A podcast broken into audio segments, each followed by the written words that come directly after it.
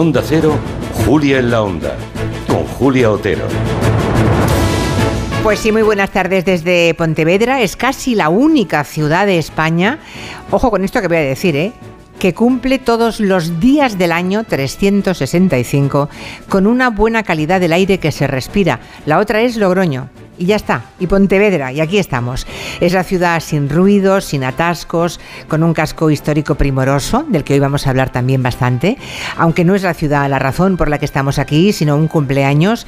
La Universidad a Distancia, la UNED de Pontevedra, cumple una cifra redonda, cumple 50 años. Es la universidad con mayor número de alumnos de nuestro país, pionera de la educación a distancia. Así que hoy nuestro estudio de radio está eh, situado en el Salón de Actos de las sede que la universidad tiene en Pontevedra. En un ratito estará aquí sentado el director de esta universidad, el doctor en economía Víctor González Sánchez, que ya está sentado en primera fila observándonos. También charlaremos con Carmela Silva, la presidenta de la Diputación de Pontevedra, y Miguel Ancho Fernández Lores, que es el alcalde de Pontevedra.